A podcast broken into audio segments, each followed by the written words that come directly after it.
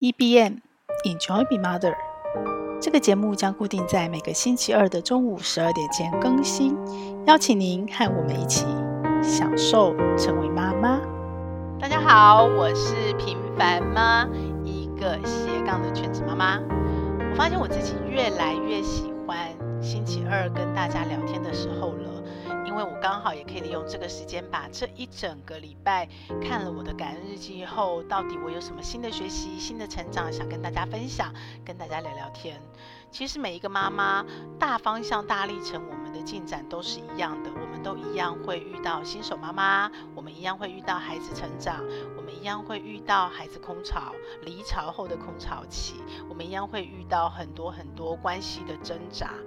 有没有发现？其实里面很大部分都跟孩子有关，因为这个角色是妈妈嘛。那每一个妈妈的方向历程走得差不多，可是很多细节可能就会因为家庭背景不同，可能会因为个性不同，可能会因为我们的选择不同，就会有各种不一样的变化。那这样的交流其实是一个非常美好的感受哦。那我今天要跟大家分享什么呢？就是我的空巢期啦。其实我没有预期到我这么快就空巢。我本来以为我会到五十几岁，甚至快六十岁，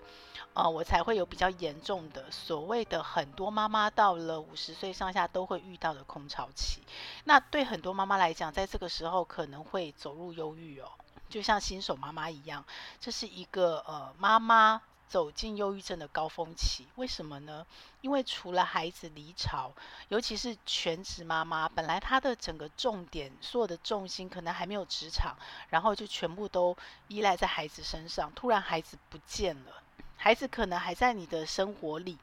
他不是消失了，但是呢，他可能大部分的时间都离你距离很远，然后不是像过去，就是就在你身边，念归念，可是你总是心里觉得有个依靠，有个人在旁边。然后你所有的生活重心都是在他身上，突然孩子不在你身边了，那先生可能本来就有他的工作轨道嘛，所以。这个时候的妈妈碰到了离巢，那有的妈妈可能就呃刚好碰到了更年期，所以更年期加上空巢期、离巢期就容易忧郁哦。那还有一种情况是，虽然她不是全职妈妈，她的生活重心不是都在孩子身上，可是呢，她这个时候刚好也碰到了中年危机，也就是我们所谓的四十到四五十岁这十年，应该严格讲是四十五岁到五十岁，这是五年的所谓的职场天花板。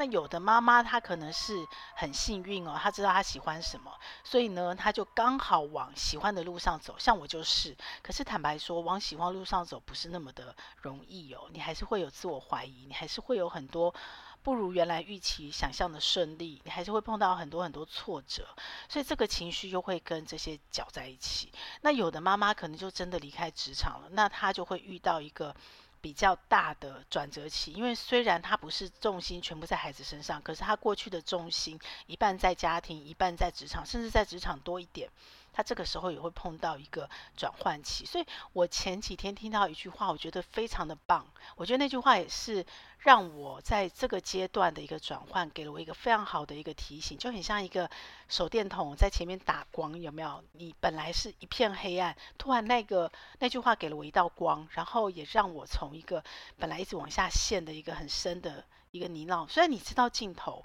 然后我也曾经跟大家分享过一本书，叫《转变之书》，它影响我很深，就是它帮助我，至少我的心里、我的大脑是有意识的知道、理解，并且在准备所谓的转变的过程。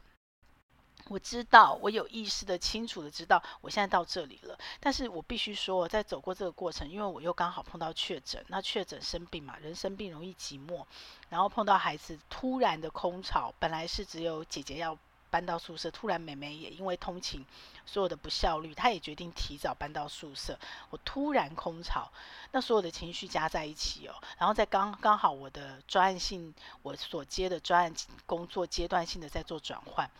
所以全部砸在一起，我就发现你的大脑再怎么清楚，我虽然看过转变之书，但是我的情绪还是不能够真的像我的大脑那么理智的去。希望的去，呃，我们不要讲控制它，应该讲说接纳它之后，我可以把自己抽离。我觉得那个抽离还是很难哦。可是我已经算是一个有意识在认知、在觉察这些事情的人。还是不容易哦。所以呢，我就很想跟大家分享一下这整个过程哦。就像我昨天跟女儿分享的一样，我觉得这中间有一个很重要的点是你必须先有的，就是你要接纳自己。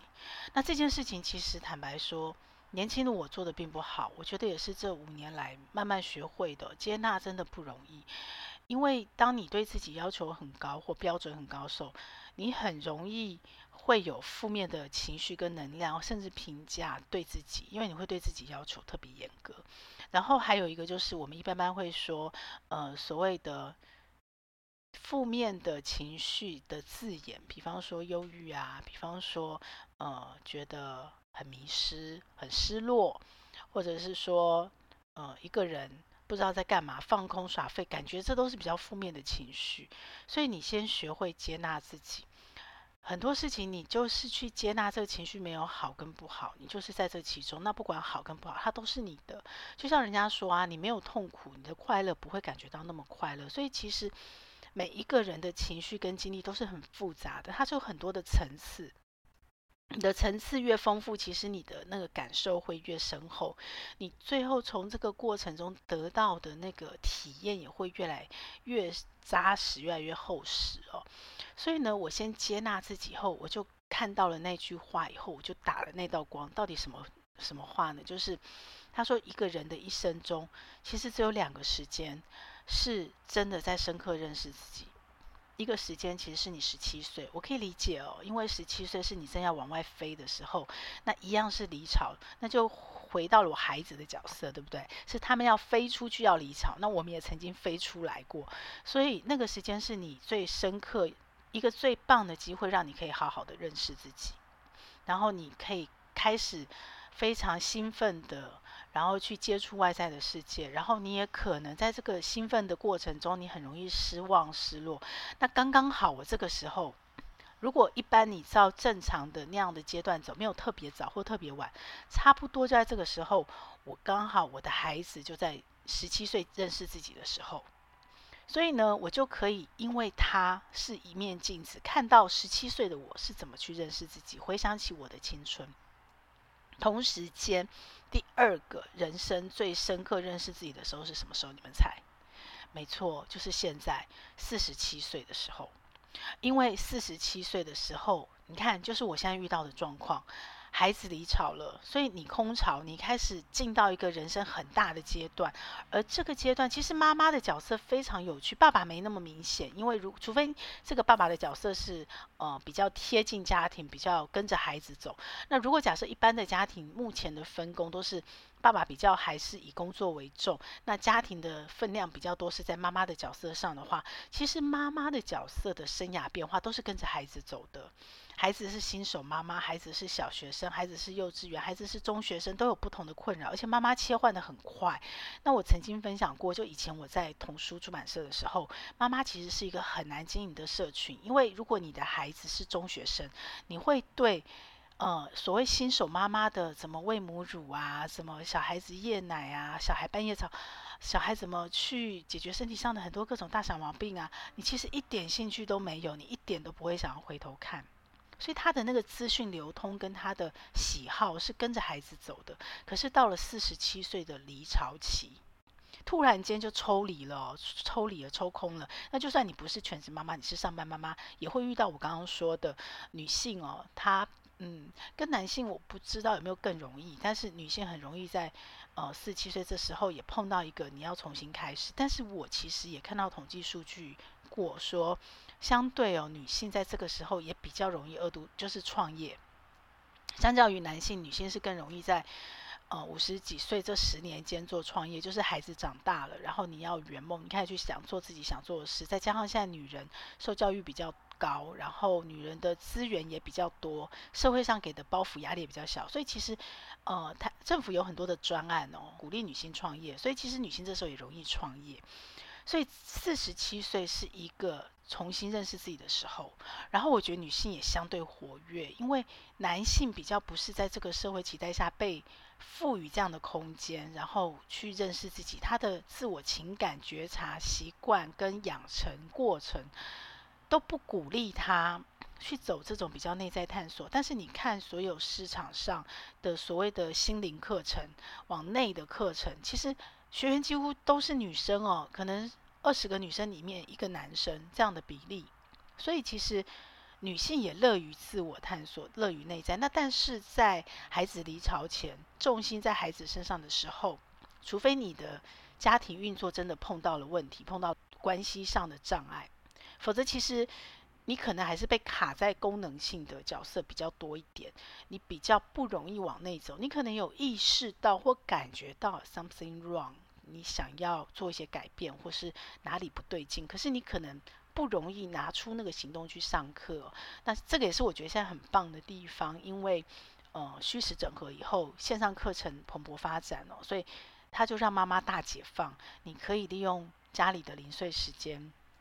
功能性的角色之外，你如果有任何零碎时间，想要再更多的接触内在自己一点，想要学习，想要把以前没有孩子之前那个学习的那个心，还有那个时间分配，把它捡起来。现在的线上课程是有机会可以让你距离不要那么远，这也是我为什么做 EBM，然后我选择从线上课程切入，和妈妈共同学习共学的原因哦。好，所以四十七岁是一个很棒的时间，它也是一个深刻认识自己的时间。人生两个阶段就是十七跟四七，那女生又相较于男生更深刻的去做这件事情，尤其是现在整个学习环境、自主学习的资源很多，所以我觉得这是一个非常棒的地方。好，那这件事就给了我大脑很清楚的一个方向感，还有我很清楚的知道。我怎么去接纳我自己情绪？我不要去抗拒它，我不要去排斥它。我其实呢，这段时间就是让我自己慢慢转。那因为看过转变之书，我知道我一定要好好的结束，我才有办法好好的在这个。灰灰的过渡期里面，慢慢的去接纳我的情绪，慢慢的去找到自己的下一个位置在哪里，然后慢慢的重新开始。有时候可能结束跟开始是一起的，有时候可能结束永远都没有出现。马上就跳进了那个灰灰的过渡期里面，那个迷雾森林里，然后突然就开始跟结束一起出现。每个人、每件事情、每个阶段的转变的状态不一样，可是一定不会，一定会同时完成这三个过程，一定会有这三个过程，所以我就可以很有意识的去觉察说，哦，那女儿离巢，像突然我空巢，这个就是突然嘛，那我一定要做到一件事，就是。我要接纳我的情绪，我要好好的结束，然后我要给自己一个开始的讯号，然后我怎么开始？所以，呃，我觉得很幸运的是，我的脑知道怎么做，因为前面已经先准备了好久，但是我的身心灵，我的身体并。没有办法，因为我的脑知道，我觉得这就是人生最美妙、也最可爱、也最可贵的地方，就是你学到了知识，你的脑知道了，可是你真的是要自己扎扎实实的把自己丢进那个体验里、那个过程、那个情绪里，你才知道哦，原来是这么回事啊！哦，那是怎么回事？而如果你是接纳的状态下，你就会发现，哇！不管他是痛苦，他是难过，他是挫折，他是愤怒，他是开心，其实哦，就这么回事啊，其实很棒。你就会觉得每一个不同的情绪、不同的历程，都是一种新的体验、新的学习。虽然在那个当下你很难过，对，所以。确诊的那一个礼拜和确诊后，然后再加上我们刚好孩子离巢，呃，家里的中秋节计划改变后，有个比较大的冲突哦。我我叫他叫变调的中秋节，所有事情就像很多人，我相信妈妈都碰过，就是你觉得你很烦躁，你很沮丧啊，你很挫的时候，就所有事情都一起来哦，然后全部一起，这样的感觉，那可能是人呃，应该是最近这个阶段的最低谷吧。可是。幸运的是，我的脑子还没有完全 shut down，没有完全停止运作，所以我大概知道那个那根绳子在哪里，我要怎么攀着那个绳子拔起来哦。所以，所以我没有让自己一直陷进那个流沙里面，然后一直往下陷哦。然后我只我有比较好的去停损、去止损，然后我就做了接下来的这四件事，呃，我的小女儿是礼拜天的时候陪她搬进宿舍，然后那一天我就在我的感恩日记、我的 Notion 感恩日记上写说，全部重新开始。对，这又是另外一种归零哦。我不断在归零，在这段期间，但这个归零可能是前面这一年半很多很多准备到位以后，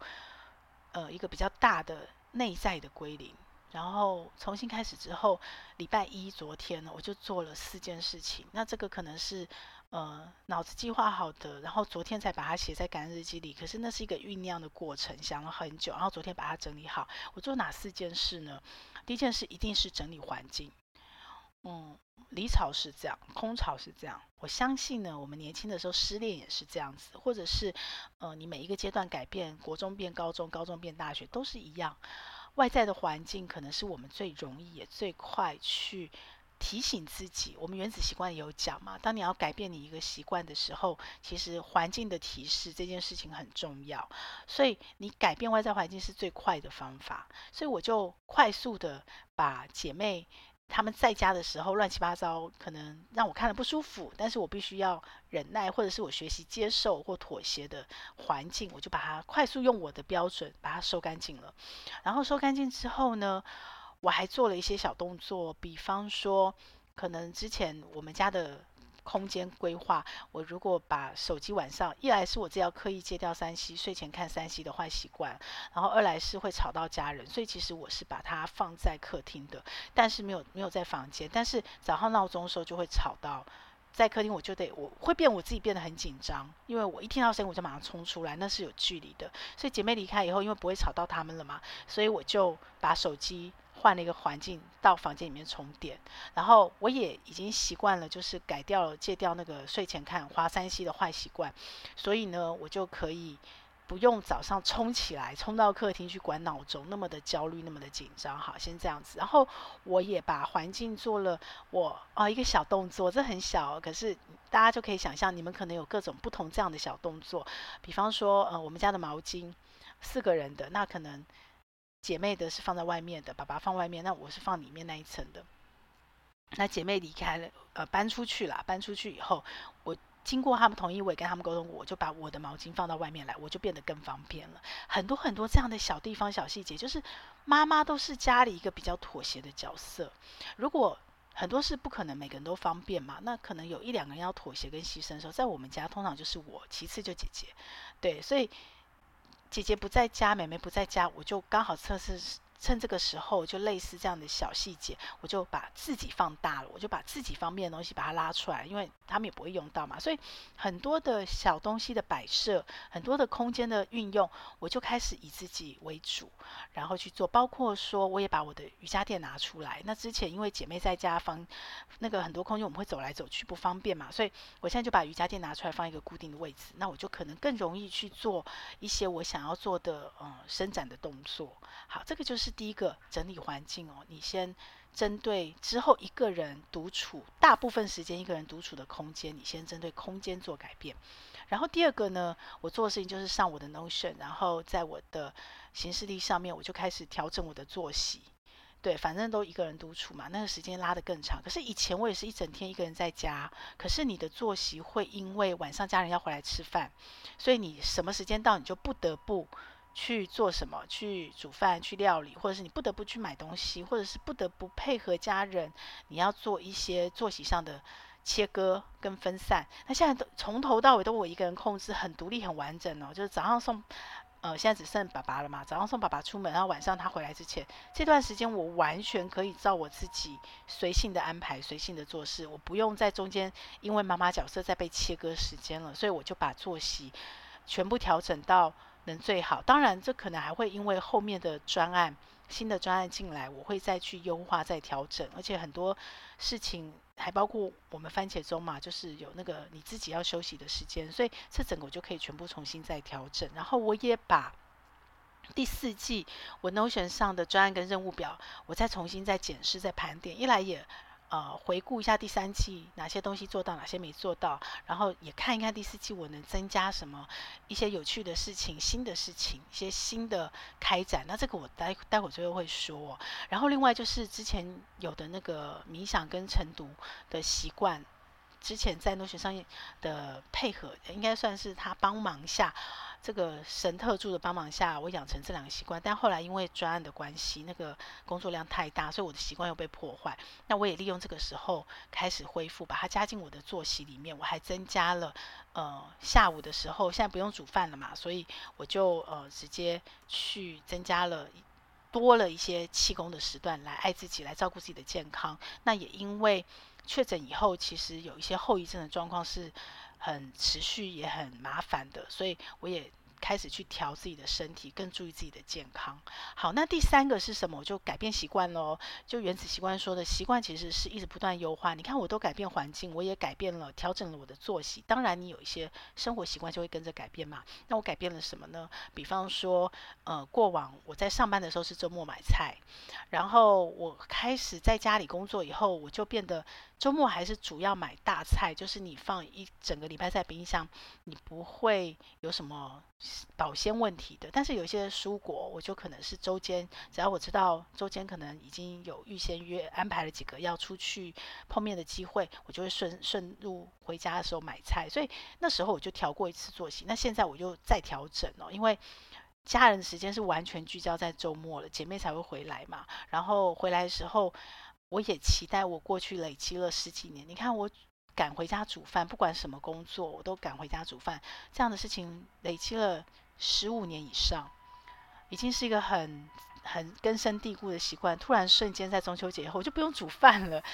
真的很轻松啦。但是当然也很失落。对，那现在可能就慢慢调整成周末，我怎么把过去十五年煮的家常菜积淀精炼下来，然后我也一直想要做我们的家庭传承食谱，就利用这个时候开始做。因为你现在再不记录，可能以后煮饭时间越来越少了，那那个味道、那个记忆就会慢慢消失。所以这也提醒了我。这个空巢这个阶段，哎，一些我想做的事情，包括做家传承的食谱，家庭传承食谱，家常菜。那这个部分我可能就要把它提前，把它优先顺位提前，在我的 Notion 的专案跟任务计划里把它提早做，而不是再多再过个几年，等到我手边忙的事情做完再说。然后呢，我基本上我就把买菜时间固定调到从礼拜六、礼拜天调到礼拜五。然后呢，我会先跟姐妹沟通，她们想吃什么啊，或是我自己想做什么，就是只买周末的菜。那周间就只剩我一个人吃了，对不对？我觉得这是一个非常棒的感受。我这个礼拜买菜，我就有注意到了，因为妈妈的角色就是配合比较多嘛，所以其实很多家庭的妈妈爱吃什么，其实家人不是那么清楚。因为妈妈在准备，不管是买食材回家自己煮，或是买外食，其实很多妈妈是配合家人去买东西的。所以，除非刚好口味一致，但是很难啊。家里四个人四个口味哦，所以，呃，这个其实也是一个家里不同角色、不同权力位置的一个展现哦。那我自己爱吃什么，其实孩子比较清楚，因为他们都跟着我。所以，如果我们买外食，很有可能小孩买小孩爱吃的，我我吃我爱吃，所以孩子可能比较知道。那我也很清楚家人每一个人爱吃什么，但是我爱吃什么，可能没或许爸爸就不是那么清楚哦，因为。他看到餐桌上的，以为是全家爱吃，可是其实可能我都买他们爱吃的，所以我这个礼拜买菜周间呢，我自己有机会出去的时候，我就会买比较多我自己想吃的，而这些东西可能都不是过去的十五年常出现在我们餐桌上的，但可能是我小时候原生家庭常出现的，但我很清楚知道说，我。我家的家人或是爸爸，他们不是那么爱吃这样的东西。我老公不是那么爱吃这样的东西，那是我个人偏好。所以过去就是在上班时间，我会利用外食来满足自己。那现在自己在家煮了，我开始诶买菜的时候，我也买比较多。自己爱吃、自己喜欢吃的，对。然后最后一个就是建立新的学习，最后这件事一定要做。那我很幸运，刚好我也要升级我的电脑，我要换设备嘛。我当时就刻意的、刻意的把我要升级电脑的时间，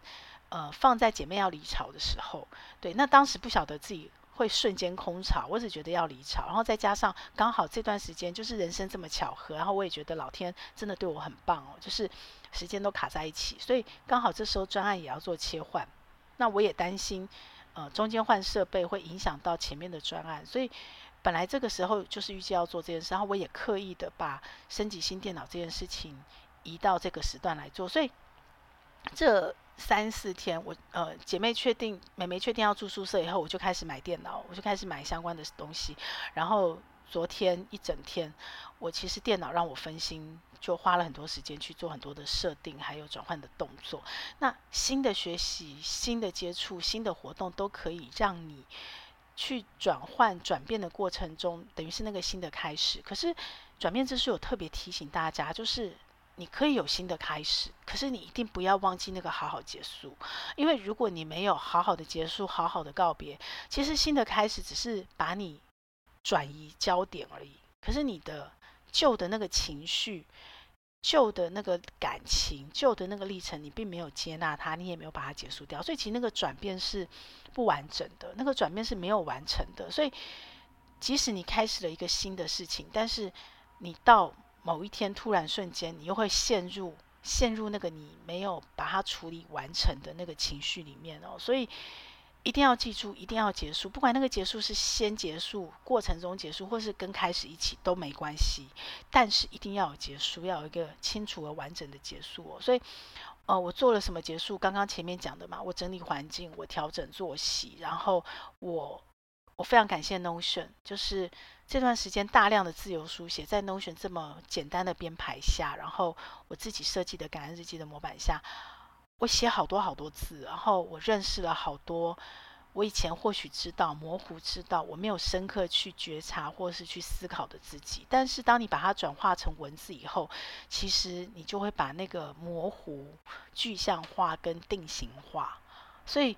我就帮助我自己认识自己，然后写完以后，你再回头阅读，你就会一次两次就更清楚。然后我也很感恩这段时间我认识了疗心卡，所以我就让自己有个新的学习，就是上次上过疗心卡课，我自己回来也自己呃变化应用它。所以除了在我我多了一个 Notion 的资料库，在记录我。孩子离巢，我的每一个瞬间的情绪，我把这件事特别放大，然后做了一个新的资料库去聚焦之外，我就有用疗心卡。那我怎么用它呢？我就先选卡，然后去在我有意识下去认知，哦，我自己认为是这样这样，我有这个，我有我有人际关系、自我成长，我有这样的一个情绪，比方说焦虑，比方说控制，比方什么，它不一定都是情绪的字眼，反正就是疗心卡的卡牌。可是好玩的是什么？好玩的是，当我把自己全部自由书写完、整理完以后呢，我还会抽卡。这个就有趣了，因为抽出来的卡，哎，你会发现几乎我抽了几次都是百分之八十左右会跟我选卡一致。换句话说，我觉察到了，然后这很开心。可是我觉得最有更有趣的部分是，剩下百分之二十是我在选卡的时候没选的卡。好，那因为抽出来，我就会想，而且大部分这都是比较比较偏负面的字眼，我就会去思考说，哦，为什么我没有觉察到这个？我为什么在选卡的时候我没有选这张牌？它帮我开拓了一个更深层，然后我自己有意识没有去想到的那个层面，所以我觉得它就开了一个新门哦，新的门，让我去看到更深的我自己。所以，呃，我自己在。全新开始后的昨天开始，我就在我的感恩日记上又多了一个资料库，是什么呢？就是我每天我都选一张卡牌，就是我的那个离巢跟空巢的。特别放大的资料库之外，我又多了一个新的。那你不要觉得好像很多资料库，其实那都是几分钟、几分钟的事情。那当然有可能你在思考跟体验过程中，那时间会拉长。对，我又多了一个资料库，然后那那个资料库就是我每天都帮自己抽一张卡，然后选一张卡。那选卡的就是我今天的主题日，也就是我帮自己设定了三个月的转换期。这个转换期是我要去探索、认识我自己、探索新生活的一个转换期，所以我就会每天帮自己选一个呃疗心卡里面的主题，然后去针对这个主题去聚焦、去探索、去发现、去体验、去认识我自己、认识这个世界。同时，我会抽一张卡，那那张卡呢，就是。我不是有意识的，有点像是随机的，给你一个功课。我非常的期待哦，这样三个月这样选卡抽卡下来，诶，我认识一个什么样的世界？然后我还要在第四季，呃，等到十月这一个月的这个转换慢慢上手了以后，然后新的专案工作也比较明确下来，我要开始呃，对我自己人生的梦想，我想要徒步环岛这件事情开始做准备哦。那我就发现，其实双北有很多地方我都没去过，因为女儿考上高中、考上大学，我就认识了我原来完全，你不能说不认识，但是可能偶尔去。平常根本没去过的地方哦，包括像士林，包括像木栅，一个我比较相对陌生的区域，那我就可以，呃，我就帮自己安排，以后每个礼拜的礼拜三，我可能就可以算是小周末吧，然后就放自己一天，我就去在双北先徒步环岛，规划这样的行程做练习，而且呢，我在玩聊心卡玩得很开心，对不对？那我也希望这个可以跟大家分享。那我之前一直都有。想要做一件事，一个新的专业叫一边下午下午茶，那我就可以跟你聊心啊，我就可以约其他的妈妈。如果你有很多心里想讲的话，但你找不到人说，你可以跟我说，那我就可以带着我的聊心卡陪你一起玩，陪你一起聊天，然后你请我喝下午茶。那这个计划呢，我也打算在第四季展开，所以给自己一些新的学习、新的活动、新的计划。它可以帮助我看到我更多自己，然后帮助我自己陪伴自己，然后在这个离巢空巢期做一些切换跟转换，然后慢慢的、慢慢的在生命我不得不接受的改变，然后去慢慢的让自己转变过来。哦，如果你没有这本书，我真的强烈推荐你去看《转变之书》，我的 YouTube 频道也有为它做影片，你可以先参考哦。然后最后呢，我想送大家一段话，我觉得我很喜欢。我看到我的连友分享的朋友分享，他说：“心很容易跟酸反应，但是很纯的心遇到酸的时候，不大会起作用。所以人们呢，就可以从这里得到两个相反的哲学的结论：赞美纯真，它防止罪恶；可是也要赞美杂物，它引导了生命的变化跟生命。”我放弃了第一个道德教训，而倾向于后者，因为轮子要转，生活要过，杂质是必要的，杂质才能够引发变化。我也很享受在生活中，因为这不得不的改变，而导致后面一连串内在的转变。让我们一起一起去发现生活中，去体验生活中这些杂质的出现。然后，因为这些杂质，我们看到了更多更多生命的面向。我们一起享受成为妈妈。这个节目会在各大 Podcast 平台播出。如果你喜欢我的内容，要帮我分享给你更多的亲朋好友哦，这样才会有更多的人看到它、听到它。然后也请你帮我在 Apple Podcast 留下你的留言，以及帮我按下五星好评，这样我才能在排行榜上被看到，被更多人听到。谢谢你，希望我们一起来享受成为妈妈。享受快乐，也享受痛苦，让我们一起来享受成为妈妈。